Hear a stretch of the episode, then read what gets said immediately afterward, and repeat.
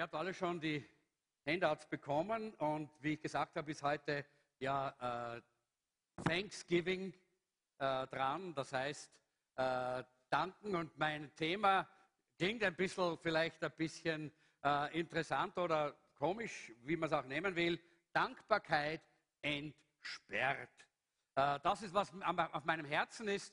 Äh, ich möchte heute einfach über diese Dankbarkeit sprechen und in Epheser Kapitel 5, die Verse 18 bis 20, da lesen wir gleich mal einen Vers aus äh, Gottes Wort. Da heißt es, oder zwei, äh, drei Verse, betrinkt euch nicht mit Wein, sonst ruiniert ihr damit euer Leben. Lasst euch stattdessen vom Heiligen Geist erfüllen. Singt miteinander Psalmen und Lobgesänge und geistliche Lieder. Und in eurem Herzen wird Musik sein zum Lob Gottes. Und dankt Gott dem Vater zu jeder Zeit für alles im Namen unseres Herrn Jesus Christus. Und dann 1. Thessaloniker 5, 16 bis 18, seid alle Zeit fröhlich, betet ohne Unterlass, seid dankbar in allen Dingen, denn das ist der Wille Gottes in Christus Jesus an euch. Herr Jesus, wir danken dir für deine wunderbare Gegenwart heute in diesem Gottesdienst. Danke, dass du uns schon berührt hast äh, im Lobpreis, im Abendmahl, auch jetzt durch diese wunderbaren Melodien. Äh, Heiliger Geist, danke, dass du strömst durch unsere Herzen und jetzt äh, bitten wir dich, rede durch dein Wort. Wir wollen unsere Herzen öffnen, um zu hören, wie Jünger hören, im Namen Jesu. Amen. Äh, ein Pastor hat folgenden Brief bekommen einmal, äh, lieber Pastor ist da gestanden, ich bin so, äh, bin so müde äh, davon, dass ich immer einfach nur so automatisch in die Gemeinde komme äh, äh, ich äh, habe es einfach satt, immer nur so das Notwendigste in meinem Glaubensleben zu tun. Nichts begeistert mich eigentlich mehr. ich habe nichts mehr, für nichts mehr wirklich Energie. und wenn ich das so anschaue, muss ich sagen, ich will und ich kann nicht mehr so weiter, weiterleben. Ich bin gefüllt mit Gefühlen und Emotionen, äh, die mal auf und mal abgehen. Äh, ich äh, werde immer mehr zynisch und negativ und immer dann, wenn es negative Nachrichten gibt, dann nehme ich sie auf und das bleibt in mir so lange drinnen und mein Leben wird eigentlich dadurch so blockiert. und das Schlimmste ist, lieber Pastor, und das ist meine große Frustration, das ist, dass ich diese Gefühle, diese negativen Gefühle und diese Frustration auf die herunterlasse und bei denen auslasse, die ich am meisten liebe, nämlich meine Familie. Pastor, ich brauche eine Veränderung. Als ich das gelesen habe, diesen Brief, habe ich mir gedacht, eigentlich könnten wir alle so einen Brief schreiben, oder? Äh, zumindest mit dieser, diesem, äh, diesem Schlusssatz. Pastor, ich brauche eine Veränderung. Aber das sollst du nicht dem Pastor sagen, denn der Pastor kann dich nicht verändern, sondern Jesus, ich brauche eine Veränderung. Ich brauche eine radikale Veränderung in meinem Leben. Etwas, was radikal eingreift in meinem Leben. Nicht nur so ein bisschen so drüber streichen, nicht nur so ein bisschen, ein bisschen mehr Religiosität oder ein bisschen mehr, äh, ein bisschen mehr von, von, äh, von, von christlichen äh, Dingen. Nein, radikale Veränderung unseres Herzens und unseres Lebens. Das ist, was wir eigentlich brauchen. Die, äh, ich habe äh, nochmal nachgeschaut, dieses Wort radikal, das wird ja in unserer Zeit sehr äh, missverstanden und eigentlich auch sehr falsch gebraucht. Äh, weil man, man, eigentlich, man verwechselt eigentlich radikal und fanatisch. Ja? Äh, wir brauchen nicht mehr fanatische Menschen. Nein, brauchen wir nicht. Gibt es genug in dieser Welt. Aber wir brauchen mehr radikale Menschen, die für Gott und für Jesus radikal sind. Aber was bedeutet denn das? Nicht fanatisch, sondern radikal. Radikal sein äh, bedeutet etwas ganz anderes. radikal, dieses Wort kommt eigentlich aus der, ein lateinisches Wort aus dem 14. Jahrhundert und das heißt radicalis. Und das bedeutet von den Wurzeln oder verwurzelt. Leute, genau so meine ich das, wenn ich von radikal spreche.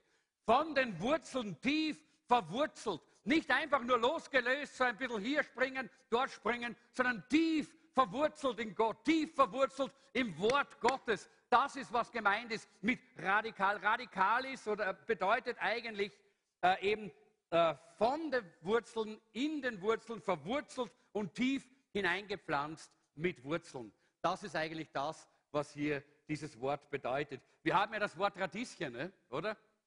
Weiß, weiß, wer, wer weiß, was ein Radieschen ist? Ja, genau. Was ist das? Radieschen ist eine Wurzel, oder? Und das kommt genau von diesem Wort radikal. Ja? Nur, dass wir das richtig verstehen, äh, weil äh, natürlich die Presse und, die, äh, äh und, und die, die Welt verwendet radikal anders. Aber wir wollen es so verwenden, wie das Wort eigentlich wirklich ist heute. Nämlich mit den Wurzeln, von den Wurzeln herkommen und verwurzelt in dem Wort. Und es war ja das Thanksgiving-Fest äh, und da habe ich mir gedacht, es wäre ganz schön, wenn wir mal wissen, was ist denn das eigentlich? Manche von euch haben es ja vielleicht noch nie gefeiert. Äh, wir feiern das ja in Österreich gar nicht so, aber äh, alle die angelsächsischen äh, Länder, die feiern das Thanksgiving-Fest sehr stark. So auch alle unsere Freunde aus dem International und aus, dem, aus, den, aus den amerikanischen und englischsprachigen Gemeinschaften haben natürlich das gefeiert. es gab 1623, drei Jahre nachdem die Pilgrimväter, das waren die Leute, die aus, aus Europa äh, vertrieben worden sind, weil sie gläubig waren und dann äh, losgesegelt sind und dann eben in Amerika gelandet sind, in Plymouth gelandet sind. Äh, und drei Jahre nachdem sie sich dort niedergelassen haben, äh, äh, gab es folgenden Brief oder vom äh, damaligen Gouverneur, der Folgendes geschrieben hat. An alle Pilger.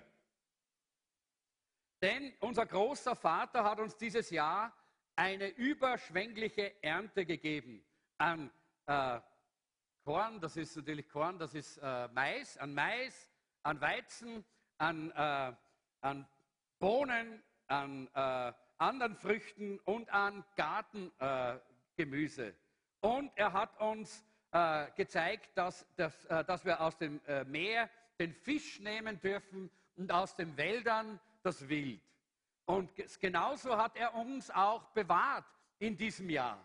Und deshalb, weil unser Vater im Himmel uns der, äh, dermaßen bewahrt hat und gesegnet hat, möchte ich, äh, er hat uns vor der Pest bewahrt, er hat uns vor Krankheiten bewahrt, er hat uns Freiheit gegeben, dass wir Gott anbeten und loben und preisen können, so wie es in unserem Glauben verankert ist. Äh, und jetzt möchte ich proklamieren, dass alle von euch pilgern, mit euren Frauen und mit euren kleinen Kindern, dass ihr euch äh, gemeinsam versammelt in unserem äh, Versammlungshaus. Äh, dort auf dem äh, Hügel zwischen 9 und 12 Uhr am Tag, am Donnerstag, den 29. November des Jahres unseres Herrn 1623. Äh, und das ist das dritte Jahr, seit wir hier leben, sagt er hier. Und dort werden wir hören, was unser Pastor predigen wird und wie er uns in die Danksagung führt, dem allmächtigen Gott äh, zu danken für all seine Segnungen. Das war der erste Thanksgiving-Tag, den es jemals gegeben hat. Und ich habe das, äh, äh, hab das sehr interessant gefunden, äh, wollte euch das einfach mal so weitergeben, weil ich glaube, das ist so gut. Das hat eine Bedeutung. Leute, die haben damals erlebt, es hat einen Sinn, Gott zu danken. Es hat einen Sinn, Gott auch Dank zu sagen und das öffentlich auszusprechen und auch darüber Zeugnis zu geben. Ich muss dazu sagen, ich habe einen kleinen, einen kleinen, kleinen traurigen Wermutstropfen in dem Ganzen. Ich habe letzten Samstag gebeten, dass mir Leute Zeugnisse äh, äh, zukommen lassen in dieser Woche äh, über das, was Gott getan hat in ihrem Leben im Jahr 2017. Und ich habe das in alle Live-Gruppen auch noch hineingeschrieben. Und ich habe sage und schreibe null Zeugnisse bekommen. Entweder hat Gott nichts getan im Jesuszentrum im Jahr 2017, oder wir haben noch nicht verstanden, was es heißt, Gott zu danken. Was es heißt, Gott zu ehren mit unseren Lippen, mit unserem Zeugnis, mit dem, was, äh, was wir auf unserem Herzen haben. Denn das gehört dazu, dass wir das bezeugen. Und ich möchte euch noch einmal herausfordern, gerade jetzt am Anfang dieser Predigt, fordere ich euch noch einmal heraus, dass ihr euer Zeugnis aufschreibt und dass ihr es schickt. Und wir werden das gemeinsam dann mit Jubel, werden wir das vor dem Herrn bringen als Danksagung. Denn das, glaube ich, sollten wir tun. Das ist wichtig. Äh, wie, was wir brauchen, das ist, wir brauchen radikale Gläubige in unserer Zeit. Dankeschön. Wir brauchen radikale Gläubige, solche, die verwurzelt sind im Wort, die verwurzelt sind in Jesus, die zurückgehen zum Original, so wie Jesus zu sein. Das war ja das Original eigentlich von Jüngerschaft. Das ist, was ich glaube, was wir brauchen. Und wir möchte, ich möchte aus Kolosser Kapitel 2 äh, die Verse 6 und 7 lesen, wo es hier heißt, wie ihr nun Christus Jesus als euren Herrn angenommen habt, so lebt auch mit ihm und seid ihm gehorsam. Senkt eure Wurzeln tief in den Boden. Radikal ist. Ja? Senkt eure Wurzeln tief in den Boden und schöpft aus ihm. Dann werdet ihr im Glauben wachsen und in der Wahrheit, in der ihr unterwiesen wurdet, standfest werden. Und dann wird euer Leben überfließen von Dankbarkeit für alles, was er getan hat. Halleluja. Und ich frage mich, sind wir wirklich so verwurzelt im ihm? Sind wir verwurzelt im Wort? Sind wir verwurzelt in unserer Gemeinschaft mit dem Herrn, sodass es wirklich aus uns herausfließt? Denn wenn es fließt, dann kann es niemand aufhalten. Dann kommt heraus. Denn wenn das Herz voll ist, sagt Jesus, das geht der Mund über. Jawohl, Leute, ich, äh, ich äh, hoffe, dass wir in diesen letzten Wochen dieses Jahres noch einmal zurückschauen und uns fragen, bin ich verwurzelt im Herrn? Bin ich verwurzelt in Jesus? Bin ich verwurzelt in dem Wort Gottes, so dass es fließt aus meinem Leben, dass ich etwas zu erzählen habe über mein Leben mit Jesus, dass ich etwas weiter sagen kann, was Gott in meinem Leben getan hat, wie Gott mich verändert hat. Halleluja! Ich hätte so viel zu erzählen. Heute könnte ich mir anfangen im Jänner, Februar, März, April, wo immer Gott gesegnet hat, wo er uns begegnet ist, wo er mit uns war. All diese Dinge wollen wir einander sagen, einander erzählen. Das ist so wichtig. und das kommt aber nur heraus, wenn wir verwurzelt sind, so wie Paulus hier im, Brief, im Kolosserbrief schreibt. Das, der erste Punkt ist ständige Dankbarkeit, ist ein Merkmal tiefer Wurzeln. Klaro, klaro, wenn wir tief verwurzelt sind in Gott, wenn wir tief verwurzelt sind im Wort, dann sind wir ständig dankbar. Hey, wie könnte ich da nicht am Morgen aufwachen und sagen, danke Jesus, wieder ein Tag mit dir. Danke, Jesus. Wieder ein Tag, wo ich anderen Menschen von dir erzählen kann. Danke, Herr. Wieder ein Tag, der so spannend ist, weil ich dich äh, erleben kann, weil ich von dir Dinge empfangen kann und weil ich dir Dinge geben darf. Halleluja. Wenn wir tief verwurzelt sind, dann ist es ein Zeichen, dass wir ständig in Dankbarkeit leben. 1. Thessaloniker 5, 18. Seid dankbar in allen Dingen. Da steht nicht, seid dankbar, wenn es gerade alles gut ist. Seid dankbar, wenn, wenn ihr auf die Butterseite des Lebens fallt. Seid dankbar, wenn euch alle auf die Schulter klopfen und alle euch gut gesinnt sind. Seid dankbar, wenn alles klappt, was ihr nur irgendwie tut. Nein, es steht, seid dankbar in allen Dingen. In allen Dingen. Sagt das mal laut. In allen Dingen, genau. Auch wenn es mal nicht so klar ist, auch wenn es mal nicht so funktioniert. Ich bin heute äh, in, mein, in, meiner Gebetszeit irgendwie so von einem Geist der, äh, der Entmutigung über, überrannt worden. Ja? Der ist gekommen und hat gesagt, hat doch eh alles keinen Sinn, komm, geh doch jetzt endlich mal ordentlich in Pension und verkriech dich mal irgendwo und hör doch mal auf mit all, dem, mit all, dem, äh, mit all deinen Einsätzen und all dem, was du machst. Das ist doch gar nicht, äh, bringt doch eh nichts. Ja? Und ich bin da äh, auf meinen Knien gewesen und dieser Geist der Entmutigung ist dahergekommen. Und ich habe gemerkt, wie der anfängt, mich da hinunterzuziehen. Und wisst ihr, es gab nur eine Möglichkeit. Aufzuschauen und zu sagen, danke Jesus. Danke, dass das gar nicht stimmt. Weil, okay, ich muss jetzt nicht unbedingt ein Star sein. Ich muss jetzt nicht unbedingt immer diese Top, Top, Top äh, äh, Resultate haben, sodass ich in den Top 10 der, der, der, der Pastorencharts lande. Das muss ich nicht. Aber ich weiß, du hast mich berufen. Ich weiß, dass das Wort, das gepredigt wird, nicht leer zurückkommt, sondern es wird ausrichten, wozu es gesandt wird. Halleluja! Und wie ich angefangen habe zu danken, ich habe sogar meine Gitarre herausgeholt aus, dem, äh, aus, dem, aus der Kiste. Und ich habe angefangen, dem Herrn ein Danklied zu singen und ihn zu preisen. Und wisst ihr was? Plötzlich ist dieser Geist schuff, aus unserer Wohnung verschwunden. Der war nicht mehr da, weil Danken schützt Verwandten und Loben zieht nach oben. Jawohl, Halleluja. Leute, seid ihr nicht begeistert, dass wir verwurzelt sein können in Jesus? Dass wir verwurzelt sein können im, in der, im Wort? Und wenn das Wort sagt, seid dankbar in allen Dingen, dann lass uns dankbar sein in allen Dingen, nicht für alle Dinge. Nein, nein, nein, nein. Es gibt gewisse Probleme, für die bin ich gar nicht dankbar. Aber in den Problemen bin ich dankbar. Ich bin dankbar, dass ich nicht alleine durchgehe, sondern mit Jesus. Halleluja.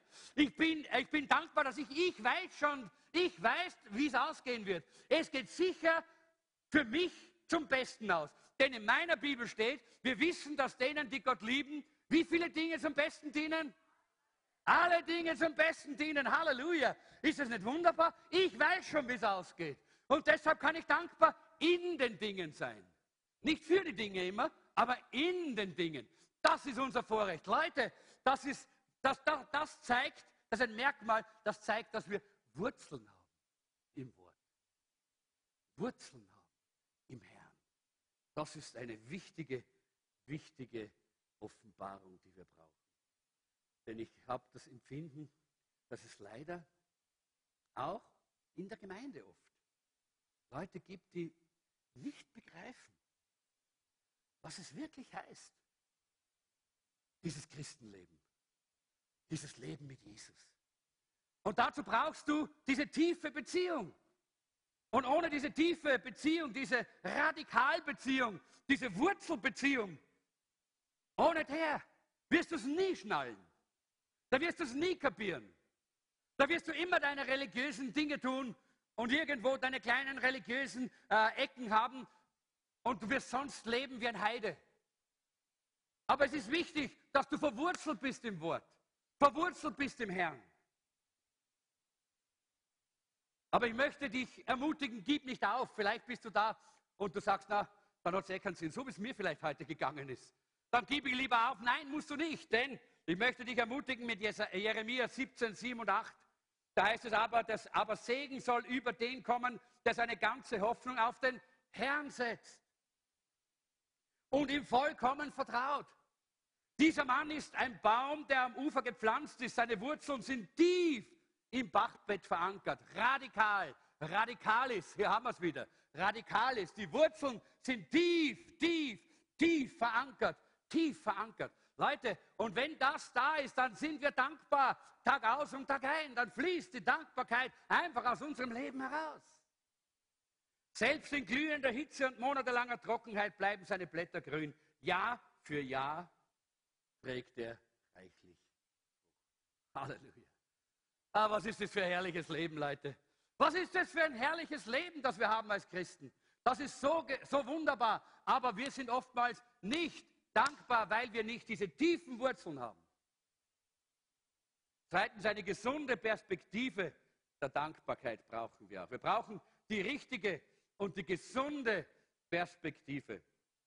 Wahrscheinlich kennt ihr diese Geschichte schon, aber da war mal eine junge, ein junges Mädchen und die hat äh, eine, äh, von, von ihrem Ort, wo sie äh, studiert hat, einen Brief nach Hause geschrieben. Und sie hat geschrieben, liebe Mama, lieber Papa, es tut mir leid, dass ich nicht früher geschrieben habe. Äh, mein Arm war so, so, gebrochen und ich habe mir gebrochen und auch meinen linken äh, Fuß, als ich aus dem zweiten Stock äh, unseres Wohnheimes gesprungen bin, als wir dort abgebrannt sind. Wir haben Glück gehabt und ein junger, äh, ein junger äh, äh, Rettungsmann, der hat gesehen, wie es mir dort geht und er hat, äh, wie es bei uns brennt, und er hat sofort die, äh, die äh, Feuerwehr gerufen äh, und die waren gleich in, in, ein paar Minuten da. Und dann bin ich ins Krankenhaus gekommen für einige Tage und äh, Paul, dieser, äh, dieser nette Sanitäter, der hat mich dort so betreut und jeden Tag war er da. Und weil es so lange gedauert hat, bis diese, diese Wohnheime wieder aufgebaut sind, hat er mich hat er mir erlaubt, dass ich bei ihm einziehen äh, dürfte. Und so bin ich bei ihm eingezogen und er war so nett. Und ich muss jetzt eigentlich euch auch bekennen, dass ich jetzt schwanger bin. Äh, und Paul und ich, wir möchten gerne heiraten, sobald äh, es bei ihm möglich ist, dass er sich scheiden lassen kann. Ich hoffe, dass zu Hause alles in Ordnung ist. Äh, mir geht's gut äh, und ich werde bald wieder schreiben äh, in Liebe, eure Tochter Susi. PS, nichts, was da oben steht, ist wahr. Aber ich habe eine 5 in Mathematik. Sie wollte einfach hier die richtige Perspektive. Ja? Sie wollte, dass ihre Eltern die Perspektive haben auf 5 in Mathematik. Oh, Gott sei Dank das andere nicht. Ja? Die richtige Perspektive. Ja? Perspektiven, darüber habe ich in den letzten äh, Wochen öfter mal gepredigt, sind so wichtig. Wir müssen uns immer richtig einstellen auf das Wort, auf den Herrn, auf die Dinge dieser Welt. Wir müssen die richtige Perspektive haben.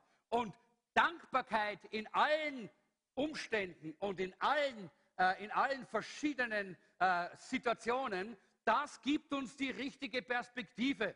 Das ist so wichtig. Aber es gibt drei, äh, drei Haltungen, die uns diese Dankbarkeit immer, immer stehlen wollen. Und die Perspektive immer verrücken. Und das erste ist unser Stolz. Wenn wir stolz sind, dann sagen wir, niemand hat mir jemals was gegeben und ich habe alles selber gemacht und ich habe alles selber geschafft. Und wozu denn? Warum muss ich da jetzt Dank sagen? Und außerdem, ich bin ja was. Ja? Unser Stolz zerstört die Dankbarkeit. Unser Stolz verdreht unsere Perspektive, dass wir nicht mehr richtig sehen können. Das zweite ist ein kritischer Geist und ständiges Jammern. Und das muss ich hier in Wien natürlich ganz stark unterstreichen. Oder? Weil wir sind ja die Weltmeister im Jammern hier bei uns in, in Wien. Nicht? Äh, da war mal eine Frau und die war bekannt dafür, dass sie ständig geklagt hat und ständig äh, gejammert hat. Äh, und äh, ihr, ihr Pastor hat sich gedacht, ich muss einmal was finden, was positiv ist, damit ich ihr helfen kann. Ja? Äh, und damit sie glücklich wird. Und so hat er, hat er, äh, war er einmal bei ihr auf ihrem kleinen Bauernhof und hat die, die, die, Dinge gesehen und dann ist er zu ihr gegangen und gesagt, weißt du, hat er gesagt mit einem, mit einem Lächeln, du musst sehr glücklich sein, Mary, hat, hat er gesagt. weil jeder in der Umgebung sagt, dass du die gesündesten Kartoffeln hast, die es in diesem Jahr gibt. Und sie hat, hat ihn angeschaut und gesagt, ja, ja, das ist schon gut, aber was tue ich dann, wenn ich schlechte brauche für meine Schweine? Man kann immer etwas finden. Leute, es gibt Menschen, die, können immer klagen, die können immer jammern und wahrscheinlich in dieser Stadt findet man solche zur Genüge. Aber das zerstört unsere Dankbarkeit und das zerstört unsere Perspektive. Drittens, die dritte Haltung ist Achtlosigkeit. Dass man einfach nur so äh, umeinander äh, geht und sich über, über Gottes und achtlos mit Gottes Dingen umgeht. Mit den Wundern, die Gott tut, mit dem Segen, den Gott schenkt, mit dem Reden, das Gott gibt. Einfach achtlos, einfach so es an einem vorbeigehen lassen. Und das ist auch eine Haltung, die unsere Dankbarkeit zerstört und die unsere Perspektive verschiebt.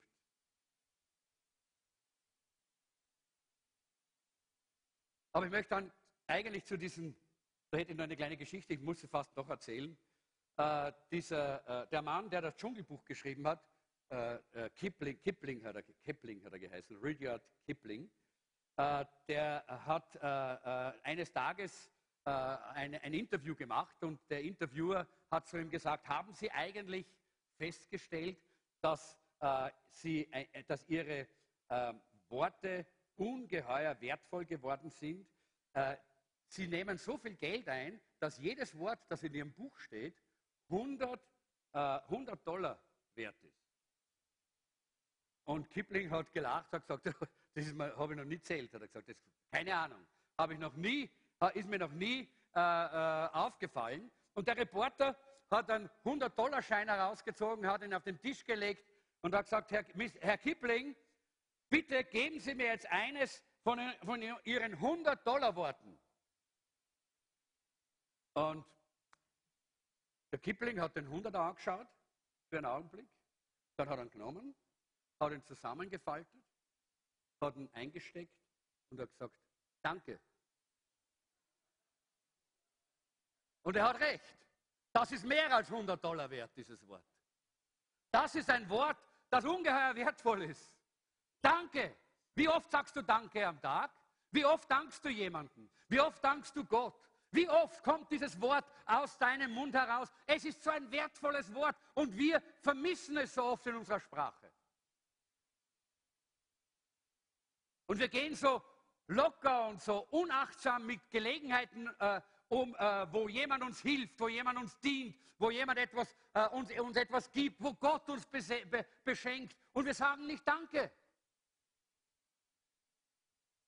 Aber Dankbarkeit entsperrt. Das ist der Punkt Nummer drei. Und da möchte ich ein bisschen stehen bleiben. Das ist der Abschlusspunkt hier. Ich glaube, es ist wichtig, dass wir das verstehen. Die Dankbarkeit ist etwas, was Gott in uns hineingelegt hat. Und die, diese Dankbarkeit, wenn wir sie auch wirklich gebrauchen, dann entsperrt sie unser Leben.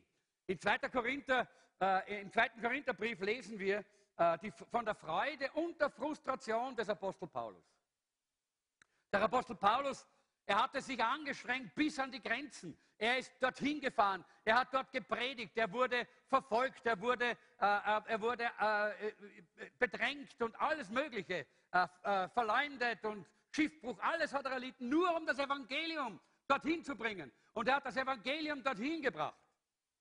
Aber dort ist er plötzlich an seine Grenzen gestoßen. Paulus hat viel ausgehalten. Ja? Aber da, wenn wir diesen Brief lesen, lesen wir mal mit dieser Perspektive, da sehen wir, da war er knapp an der Grenze. Das war nicht, weil er so viel Arbeit hatte, das war nicht, weil, er, weil so viele Menschen äh, weil er von Menschen geschlagen worden ist oder von wilden Tieren verfolgt worden ist, sondern das war, weil er verleumdet worden ist, weil er angegriffen worden ist. Das hat ihm so zu schaffen gemacht, weil sie gesagt haben, er ist kein echter Prediger, er ist kein echter Pastor, er ist kein Apostel Jesu Christi. Und das hat ihm zu schaffen gemacht. Dabei war er der, der die Barriere dort in dieser Gegend für das Evangelium gebrochen hat. In 2. Korinther Kapitel 10, und wir lesen diese Verse, da sagt der Apostel Paulus, denn wir strecken uns nicht zu weit aus, als wären wir nicht bis zu euch gekommen. Denn wir sind ja auch mit dem Evangelium Christi bis zu euch gedrungen. Ja, Paulus sagt, schau, so weit, bis zu euch sind wir gekommen. Denkt doch daran, vergesst das nicht. Wir rühmen uns auch nicht ins Maßlose aufgrund, nächste Folie bitte, aufgrund der Arbeiten anderer, haben aber die Hoffnung, dass wir, wenn euer Glaube wächst, unsere Missionsarbeit noch weiter ausdehnen können. Denn wir wollen auch den Menschen die rettende Botschaft bringen, die jenseits eurer Grenzen leben. Der Apostel Paulus hatte eine Vision. Er wollte das Evangelium noch weiterbringen. Er wollte, dass noch mehr Menschen von Jesus hören, dass noch mehr Menschen gesegnet werden, geheilt werden und gerettet werden durch das Evangelium von Jesus Christus. Aber aber da waren diese Korinther. Und diese Korinther haben alles zugesperrt. Sie hatten ihr Herz zugesperrt. Sie hatten ihr Leben zugesperrt. Und ihr Glaube war mehr oder weniger verkümmert. Und darum sagt Paulus, wenn euer Glaube wächst, dann habe ich die Hoffnung. Aber es ist schon erstaunlich, was Paulus getan hat, oder? Enorm. Er hat kein YouTube gehabt. Kein Facebook. Kein WhatsApp. Kein Instagram. Leute, wie hat er das geschafft? Nur auf einem Esel. Eines Tages, wenn wir mal im Himmel sind, dann kann es sein, dass wir sehr beschämt sein werden. Wenn wir sehen, was er nur mit einem Esel geschafft hat und wie wenig wir mit all unseren technischen Möglichkeiten schaffen. Aber es soll uns jetzt nicht in erster Linie bedrücken, aber es ist ein interessanter Gedanke. Aber er bekam all diese negativen Kommentare auch ohne Facebook. Wir kriegen es im Facebook. Ja. Auch ohne Instagram. Wir kriegen es im Instagram. Und wir lesen es vielleicht auch manchmal. Aber das Gute ist, und jetzt schauen wir uns das gleich an, im Instagram gibt es eine ganz tolle Taste. Ich habe da jetzt gerade die Susi äh, die, Susi hat, die Susi hat nichts gegen mich. Nicht, dass ihr meint, dass die Susi mir eine negative äh, Botschaft geschickt hat. Das ist nicht so. Aber wisst ihr, was da für eine tolle Sache gibt? Ganz oben, was steht da? Blockieren. Was für eine tolle Taste, oder? Kommt was Negatives, dann macht man was, dann ruft man das auf und dann drückt man auf Blockieren und nächste Folie. Und wenn man auf Blockieren gedrückt hat, dann kommt noch das. Susi Matter blockieren. Und dann sagt man, ja, blockieren. Nicht wegen der Susi. Susi, wenn du jetzt zuschaust, ich habe nichts gegen dich. Ich habe dich auch nicht blockiert. Ich habe das nur als Beispiel genommen. Wir lieben uns, die Susi und ich. Sie ist ja auf der Bibelschule. Wir freuen uns über sie. Äh, aber das ist eine tolle Funktion, weil dann, wenn man das blockiert hat, wisst ihr was? Dann, die, dann kannst du sagen, was du willst und schreiben, was du willst. Das sehe ich nicht, das höre ich nicht. Das kümmert mich nicht mehr. Was für eine super Funktion. Ich habe gedacht, es wäre doch schön, wenn jeder da oben so einen Knopf hätte. Blockieren, oder? Dann könnte man manchmal so durchgehen, oder? Oder vielleicht beim Mund. Blockieren. Ja? Das wäre was ganz Interessantes und etwas Lustiges und etwas ganz Praktisches, aber das spielt ja leider so nicht. Aber, und jetzt komme ich eigentlich dazu, warum ich das eigentlich jetzt hier gebracht habe. Viele verwenden diese Taste in ihrem Herzen, wenn ich predige. Blockieren. Du bist da, oh, du hörst das nicht mehr. Du bist da, aber es geht nicht mehr hinein. Du bist da, aber es verändert nichts mehr in deinem Leben. Viele drücken diese Blockieren-Taste. Wenn das Wort Gottes gepredigt wird, na, natürlich, wenn über Liebe gesprochen wird, dann klickt man zweimal, dreimal, viermal. Ja? Oder über Gnade oder über Segen, ja, da wird noch einmal und noch einmal doppelt geklickt. Ja? Aber wenn dann eine ernste Botschaft kommt aus dem Wort Gottes, dann blockieren. Leute, und das verhindert die Dankbarkeit in unserem Leben. Das blockiert nämlich die Dankbarkeit in unserem Leben. Niemand sagt natürlich, ich blockiere Gott. Wer sagt es? Ist da jemand da, der sagt, ich blockiere Gott? Nein, niemand wird es sagen. Aber wir tun es. Wenn wir das Wort Gottes blockieren, äh, das in unserem Leben wirkt, dann blockieren wir Gott. Das hat die Korinther-Gemeinde so getan. Sie haben zwar gesagt, wir stehen gegen Paulus und wir haben viele Gründe, warum wir Paulus nicht nachfolgen, aber eigentlich hatten sie kein Problem mit Paulus. Ihr Problem war das Problem mit Gott. Weil Gott eine Botschaft an sie gerichtet hat, die sie nicht wollten. Und dann haben sie gesagt, Block, blockieren. Und Paulus hat sie herausgefordert, dass sie aus dem selbstzentrierten Konsumchristentum herauskommen, dass sie aufwachen, dass sie das verlassen sollen, wo sie sich langsam zur Ruhe gesetzt haben. Nach so kurzer Zeit schon eigentlich, diese ersten Christen, haben sie sich zur Ruhe gesetzt. Sie haben die Gunst Gottes genossen. Und dann kommt der Paulus und spricht vom Reinigen, vom Vergeben, äh, dann kommt der Paulus und sagt, man darf nicht in, in, in, Ehebruch leben. Dann kommt der Paulus und er sagt, man muss die Wahrheit sagen. Und dann kommt der Paulus und er sagt, man muss aufstehen und den anderen von Jesus erzählen. Das wollen wir nicht, haben die Korinther gesagt. Block. Und damit, sagt Paulus, ist eine Blockade für den Lauf des Evangeliums entstanden.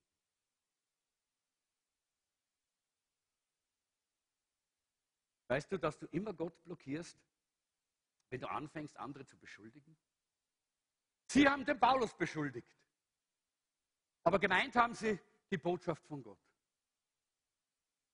Ihr kennt ja das, kleine Kinder sind ja so lieb. Ich habe eine Geschichte gelesen äh, von einem kleinen Buben, der äh, hat eine Tasse äh, vom Tisch genommen und hat sich diese Tasse so hat die so, wollte reinschauen in die Tasse, hat hineingeschaut und das ganze Wasser ist ihm runtergelaufen. Und dann hat er geweint und hat gesagt, warum ist denn da Wasser in der Tasse? Diese Tasse ist schuld. Natürlich ist die Tasse schuld. So als wäre das nicht normal, dass in der Tasse Wasser ist, oder? Aber so sind wir. So sind wir als Menschen und es ist wichtig, dass wir das verstehen und erkennen, dass wir wenn wir so reagieren, dass wir dann blockieren. Das ist genau das, blockieren, blockieren. Die Korinther wollten nicht weitergehen. Paulus wollte, ich weiß nicht, ob, ob ich das nochmal Äh, hier äh, drauf, äh, nehmen wir die nächste Folie, ist das nochmal drauf? Das müssen wir zurückgehen. Na, gehen wir zurück um eines äh, zur Bibelstellen, danke. Noch zweimal zurück. Da, ja. Da sagt er nämlich, denn wir wollen auch den Menschen die rettende Botschaft bringen, die jenseits eures, eurer Grenzen leben. Er hatte ein Verlangen nach der Errettung von Seelen. Aber die Korinther, die haben einen Segen gehabt, die Korinther haben, haben, waren gerettet, die haben gewusst, wir sind erreicht. Warum sollen wir jetzt andere erreichen? Wir sind eh schon erreicht. Ja? Wir sind eh errettet. Uns geht es eh gut. Sie hatten, was sie wollten und haben sich eigentlich zur Ruhe gesetzt und haben blockiert. Haben damit blockiert. Sie waren gesegnet, wollten den Segen aber nicht weitergeben. Dabei ist es ein biblisches Prinzip. Gott sagt zu Abraham, ich segne dich und setze dich zum Segen für die ganze Welt. Segen ist nie für dich allein, sondern ist immer ein Durchfluss. Und wenn, es, wenn du auf Blockieren gehst, so wie auf Instagram, dann hältst du Gottes Segen auf und die Dankbarkeit wird in deinem Leben sterben. Und ich habe dann das nächste, was ich hier geschrieben habe, ist, wenn dein Glaube wächst, dann wächst das Reich Gottes. Wenn das Reich Gottes wächst, wächst dein Glaube. Denn das ist was auch hier Paulus sagt. Er sagt, wenn ihr endlich im Glauben reif werdet, wenn ihr aufwachst, wenn ihr zunehmt im Glauben, dann hoffe ich, dass ihr aufwacht und aus eurer Lethargie herauskommt und euer Leben wieder dankbar wird. Dankbar für die eigene Errettung. Und dann seht ihr wieder die Verlorenen, die draußen sind, die eure Botschaft brauchen, die ihr hinaustragen müsst. Und heute heben wir nicht das Sonderopfer damit wir mehr tun können.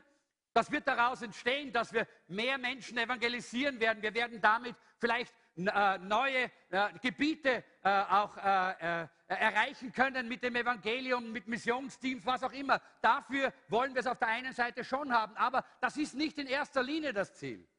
Das erst, in erster Linie ist das Ziel, dass dein Glaube wächst.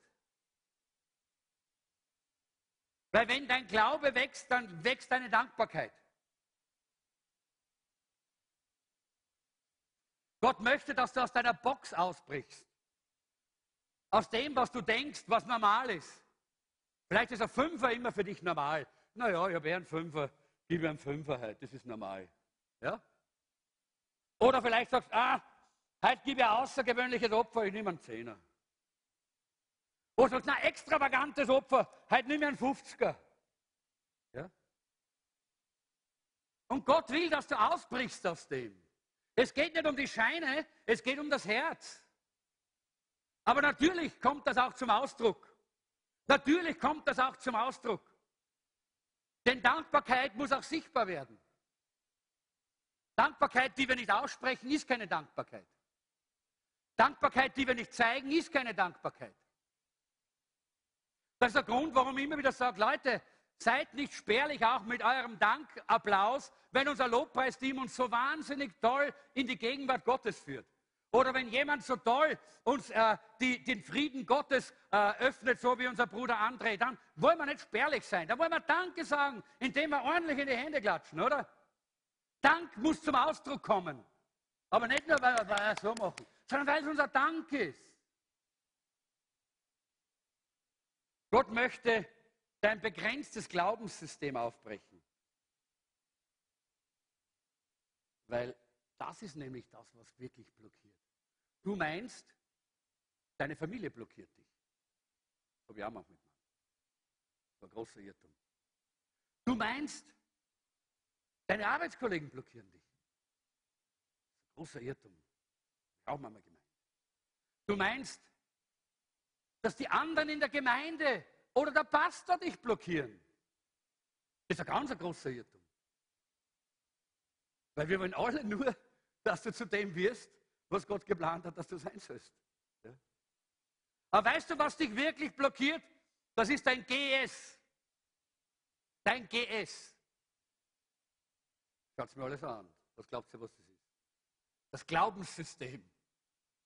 Dein Glaubenssystem, wann das schwach ist, wenn das zerbrochen ist, dann blockiert dich das. Das ist wie der Druck auf diese Taste bei Instagram. Block.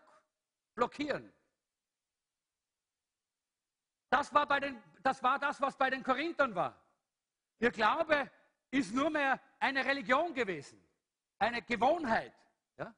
Und deshalb ist nichts mehr weitergegangen. Deshalb konnten sie nicht die anderen sehen, die auf der anderen Seite von, von ihrem Wohngebiet waren. Sie haben die Verlorenen nicht mehr gesehen.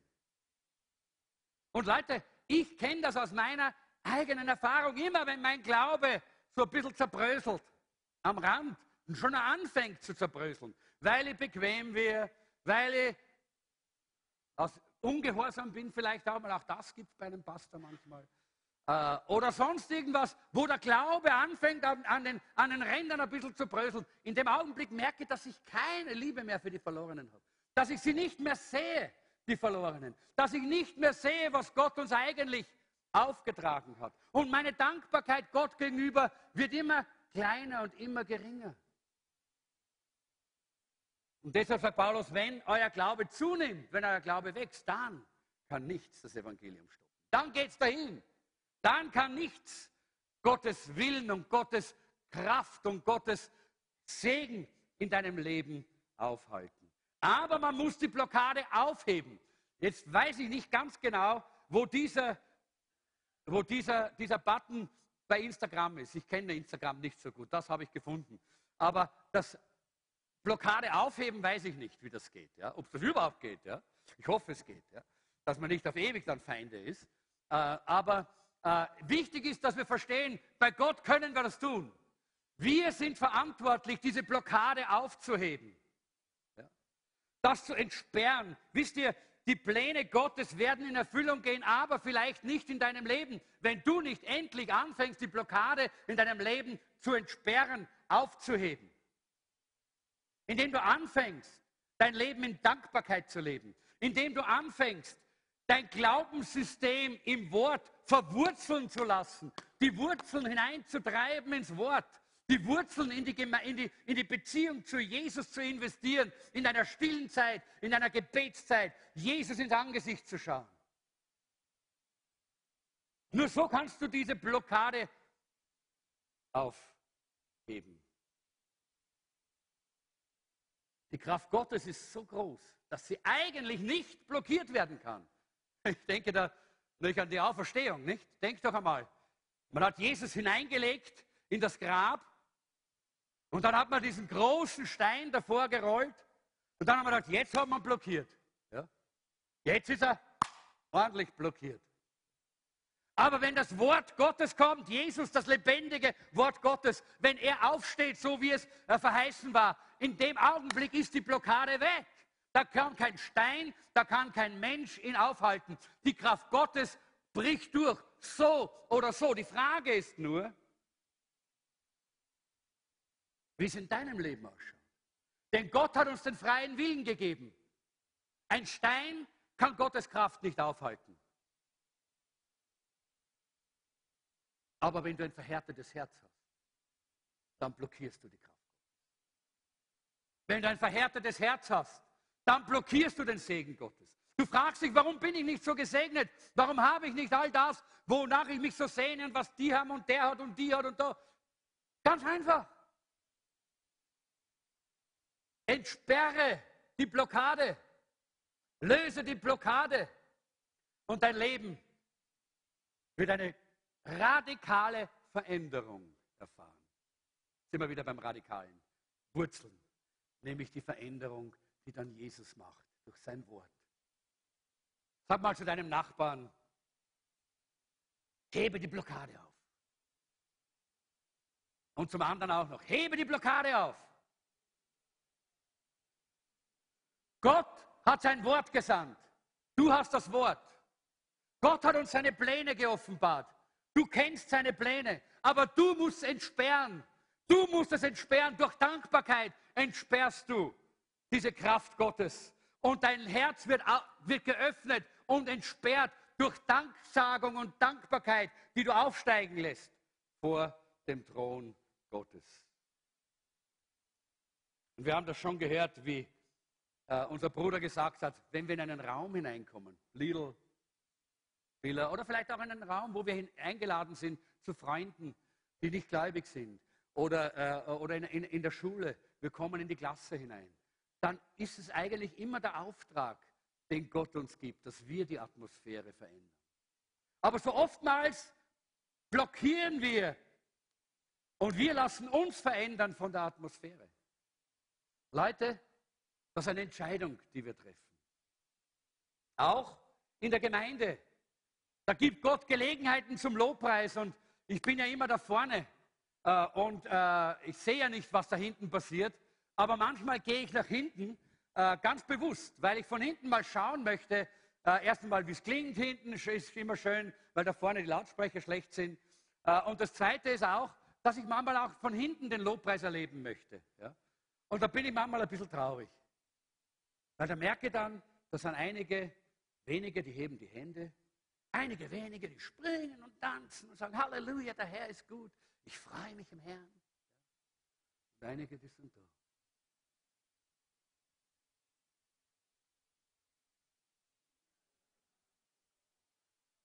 Wirklich. Ich lade euch einmal nach hinten zu gehen während dem Lobpreis. Wirklich. Ja? Echt. Warum? Warum? Weil sie blockiert sind. Du musst endlich dein Herz entblocken, würde ich sagen. Entblockieren. Wenn es diesen, äh, wenn, diesen, äh, diesen Knopf oder vielleicht ein neues Wort, entblockieren.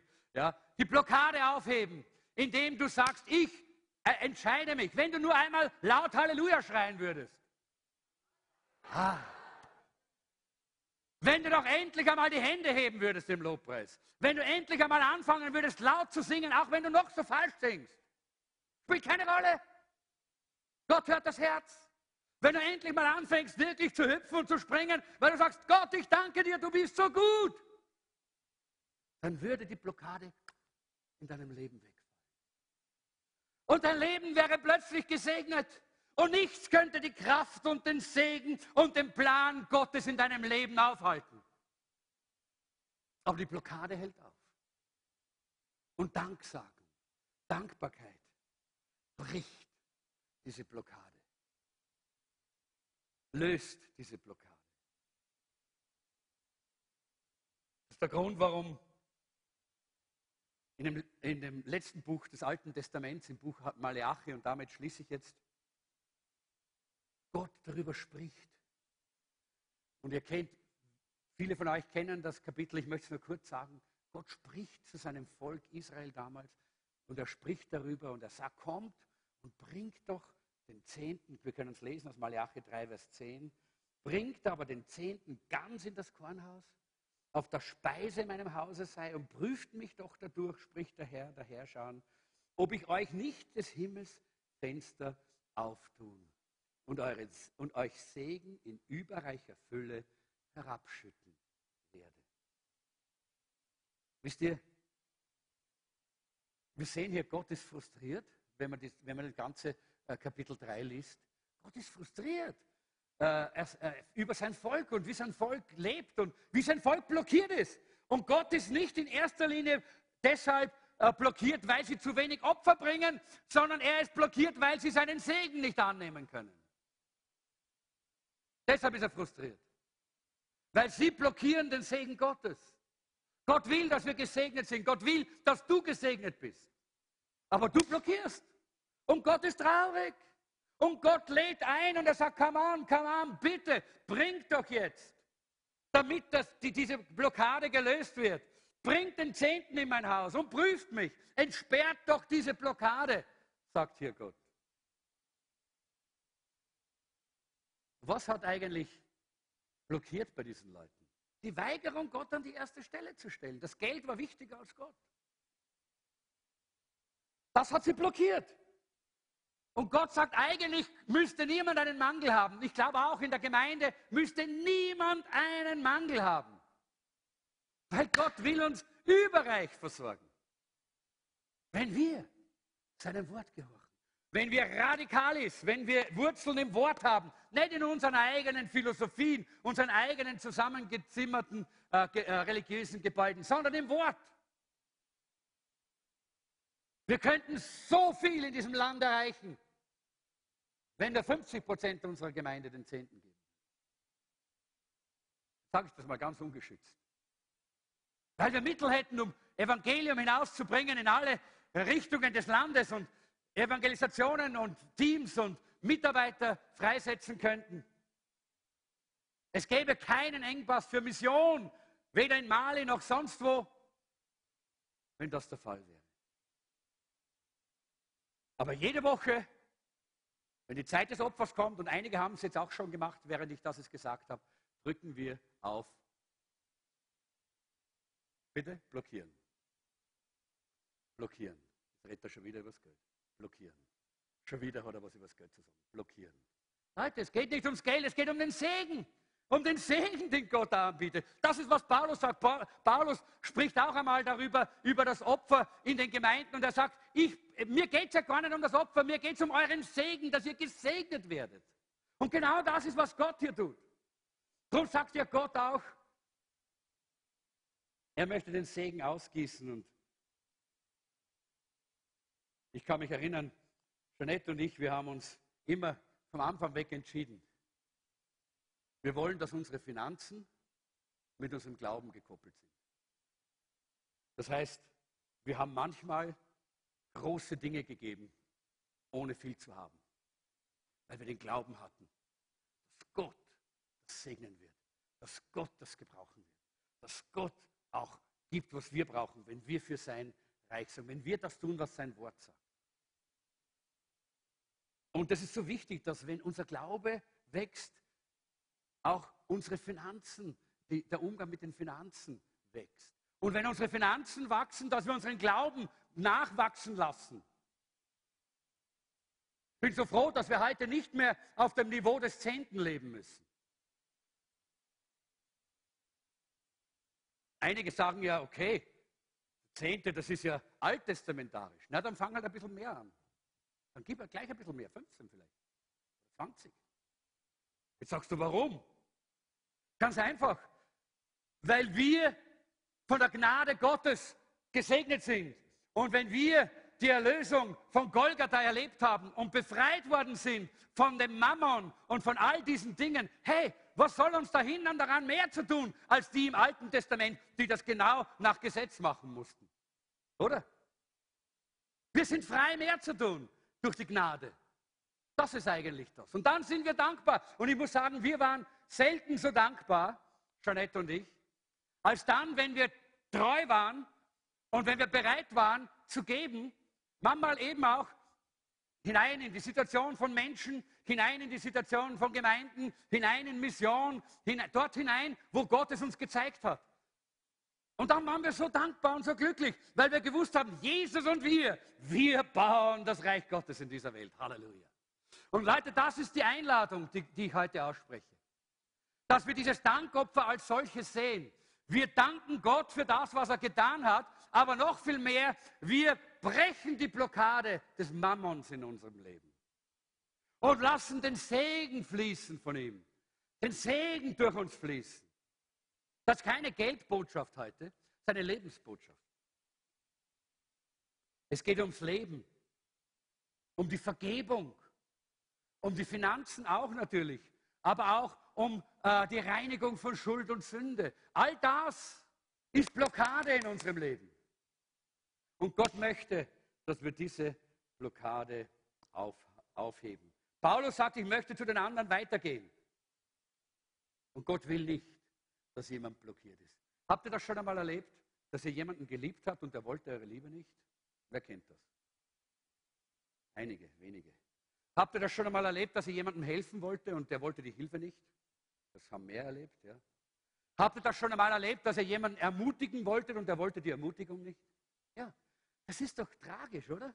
Wie fühlt man sich da? Man fühlt sich irgendwie abgelehnt und, äh, und, und so fühlt sich Gott. So fühlt sich Gott, der dich liebt, der dich segnen möchte, der in dein Leben seine, seine Kraft und sein, sein, seinen Überfluss hineinfließen lassen möchte. Und er fühlt sich so, wenn du diese Blockade nicht aufhebst. Danksagung in allen Situationen ist ein biblischer Lebensstil. Und heute haben wir diese Gelegenheit, das zu tun. Ich habe schon gesagt, es ist ein Zeichen eines wachsenden Christen. Babys sagen selten Danke, wenn sie das Flaschel kriegen. oder? Aber wenn wir gewachsene Christen sind, dann können wir auch dankbar sein. Es ist auch ein Zeichen eines gebenden Christen. Darum Thanksgiving. Nicht nur Thanks saying, ja, sondern Thanksgiving. Und interessant ist, im Facebook, haben wir ein bisschen geschaut, da gibt es sehr, sehr viele so Hashtags. Ja? Und da gibt es viele Hashtags, Ziele für Beziehungen, Beziehungsziele. Hashtag Beziehungsziele. Schau mal, da wirst du massig finden. Hashtag für Beziehungsziele. Aber nirgendwo gibt es Hashtag für Gebenziele. Warum? Weil die Leute immer noch nehmen, nehmen, nehmen, nehmen, nehmen, nehmen, nehmen wollen. Wir wollen nur Ziele haben, wo wir kriegen, kriegen, kriegen. Ja? Aber Gott sagt, hey, wenn du nicht lernst, auch zu geben, dann kann ich, dir nicht, kann ich dich nicht mehr segnen. Denn es ist wie ein Durchfluss. Wenn das in dir stecken bleibt, dann gibt es keinen Zufluss mehr. Und das ist dann der Grund, warum unser Leben oftmals nicht mehr gesegnet ist. Und ich schließe mit, einem kleinen, mit einer kleinen Geschichte. Da war ein Mann, der hat viele Jahre als Missionar in China gedient. Und dann kam er in eine ganz, ganz schwierige Zeit. Und er hatte von zu Hause traurige Neuigkeiten. Jemand äh, von seinen Kindern war sehr schwer krank geworden. Und ein tiefer Schatten ist über seine Seele gekommen. Er schreibt dasselbe. Er, er, er schreibt, ich habe gebetet, aber die Dunkelheit ist scheinbar nicht weggegangen von. Ich habe wirklich auf den Knien gelegen, aber die Dunkelheit ist immer tiefer geworden. Und dann bin ich irgendwo von der Missionsstation ins Land hineingegangen und habe dann dort ein kleines Missionshaus gesehen. Und auf der Wand des Missionshauses stand, versuche Danksagung. Und er schreibt, ich habe es begonnen und der Schatten ist gewichen. Es gibt für mich kein Zurück. Ich bin ein Danksager geworden. Äh, ich denke, damit möchte ich, dass wir schließen. Denn der Psalmist, der hat gesagt, es ist eine gute Sache, dem Herrn Dank zu sagen. Wie gut ist es, dem Herrn Dank zu sagen? Hast du Schwierigkeiten? Hast du Probleme? Hast du Nöte? Hast du Schmerzen? Hast du Krankheit? Vielleicht sind sie trotz Gebet noch da. Aber Dank sagen kannst du, dass Gott für dich sorgt. Dass er eingreifen wird zu seiner Zeit. Dass er ein Heiler ist, der alle Macht hat, in dein Leben einzugreifen. Du kannst immer danken, dass er mit dir ist. Versuche Danksagung, möchte ich sagen. Und wenn du heute hier bist und du spürst, ja, du bist einer von denen, zu, äh, äh, zu denen heute der Heilige Geist gesagt hat, ent, äh, entsperre deine Lebenssituation. Brich die Blockade. Hör auf, Gebiete deines Lebens zu verschließen vor Gott. Gott weiß, wo deine Blockaden sind. Und er will, dass dein Herz wieder offen wird für die Welt und die Verlorenen. Das geht aber nur, wenn dein, die Blockade deines Herzens gebrochen wird. Und vielleicht ist die Blockade deines Herzens eine Unvergebenheit, die in deinem Leben ist.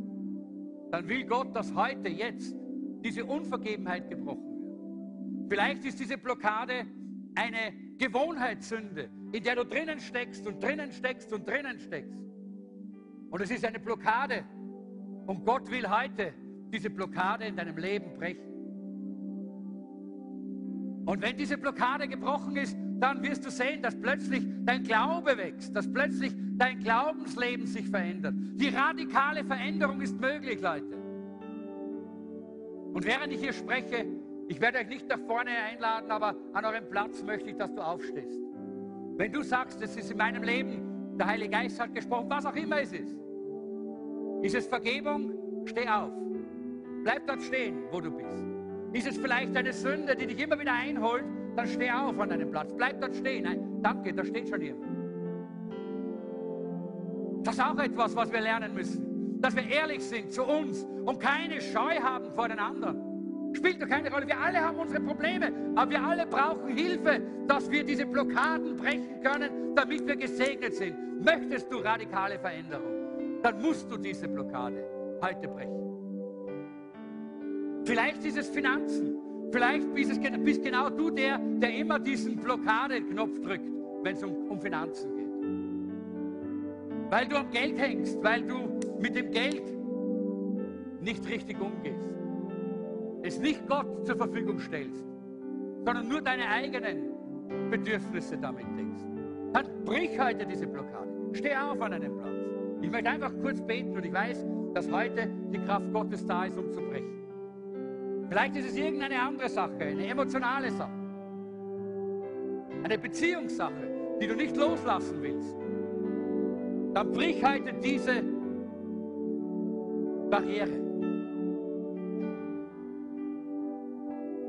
Danke euch, die ihr jetzt aufgestanden seid. Ich weiß, dass der Heilige Geist jetzt durch die Reihen gegangen ist und das Herz gezeigt hat. Und so wie ich es oft mache, möchte ich, dass du jetzt deine Hand auf dein Herz legst. Dass diese Blockaden jetzt, in diesem Augenblick, gebrochen werden.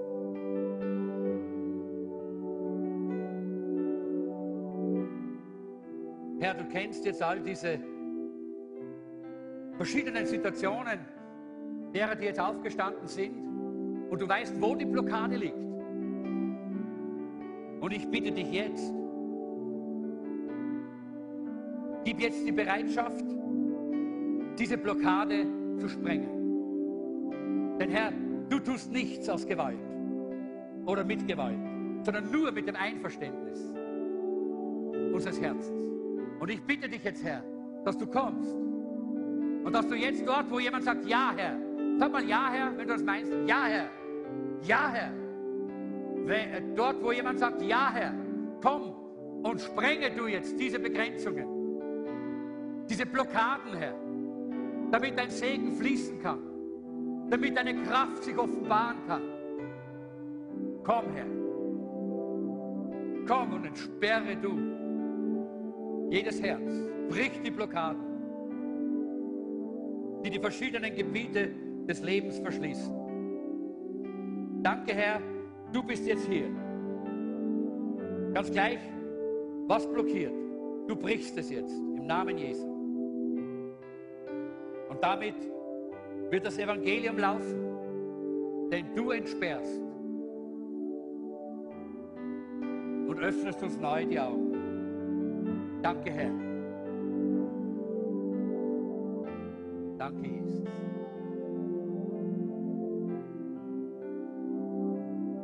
Ich möchte dir jetzt zusprechen, dass Gott dir sagt, lass dich nicht wieder dazu verleiten, auf den Blockieren-Knopf zu drücken.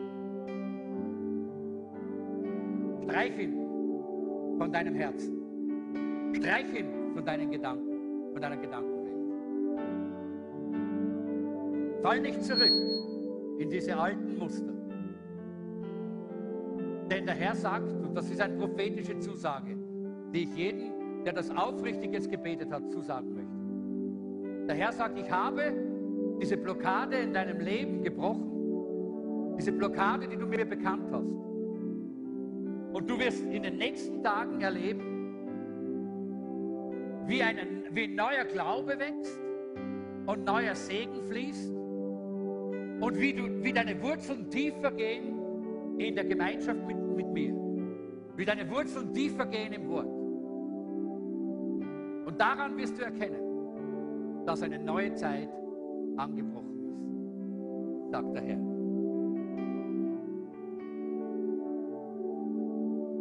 Amen. Lasst uns doch wieder Platz nehmen. Und ich denke, dass wir jetzt gemeinsam, die letzte Folie noch bitte. Da ist noch eine Folie, die fehlt. Ja, genau. Entsperre und versuche Danksagung. Nehmt euch das mit. Und ich möchte bitten, dass wir noch nicht weggehen, bleibt noch ein bisschen hier. Ein paar Minuten haben wir noch. Und ich möchte jetzt einladen, dass wir dieses Dankopfer zusammenlegen. Wo sind die Ordner? Wir sollten bitte nach vorne kommen. Ordner, wo sind sie? Wo sind die Ordner? Hallo? Die Ordner, bitte kommen mit den Körbchen nach vorne. Wir wollen jetzt einfach dem Herrn dieses Dankopfer bringen. Und ich möchte einfach beten, dass du jetzt deine traditionellen Denkstrukturen einmal dem Herrn hinlegst und sagst, Herr, jetzt möchte ich einfach nicht nach meiner alten, früheren Norm dieses Opfer bringen, sondern ich möchte so eine große, gewaltige Dankbarkeit dir zum Ausdruck bringen, auf die Art und Weise, wie du, Heiliger Geist, es mir zeigst. Auf die Art und Weise, wie du, Heiliger Geist, es mir zeigst. Komm, lass uns das einmal dem Herrn sagen. Mach mal deine Augen kurz zu. Dann sagen wir das dem Herrn. Herr, wir wollen alles ablegen, was in der Vergangenheit da war, aber auch was uns blockiert hat immer. Diese alten Normen und diese alten Formen. Und wir wollen unsere Dankbarkeit so zum Ausdruck bringen, wie du, Heiliger Geist, es uns jetzt zeigst. Du kannst uns was Großes, was Kleines, was immer. Du kannst uns das zeigen, was du uns jetzt geben sehen möchtest. Nicht wegen der Größe und der Menge des Gebens, sondern damit wir frei werden, damit wir Veränderung erleben, damit die Danksagung aufsteigt vor dir und wir unsere, unseren Dank zum Ausdruck bringen Danke, Herr, für jeden, der jetzt gibt und für alles, was gegeben wird. Ich danke dir, dass du das nehmen wirst und es vielfach vermehren wirst. Viele Menschen dadurch evangelisiert werden, missioniert werden, Reich Gottes gebaut wird, dass wirklich Not äh, abgeholfen wird, dass hier etwas geschieht, was Reich Gottes eigentlich darstellt. Danke, Herr, dass du so gut bist. Wir preisen dich.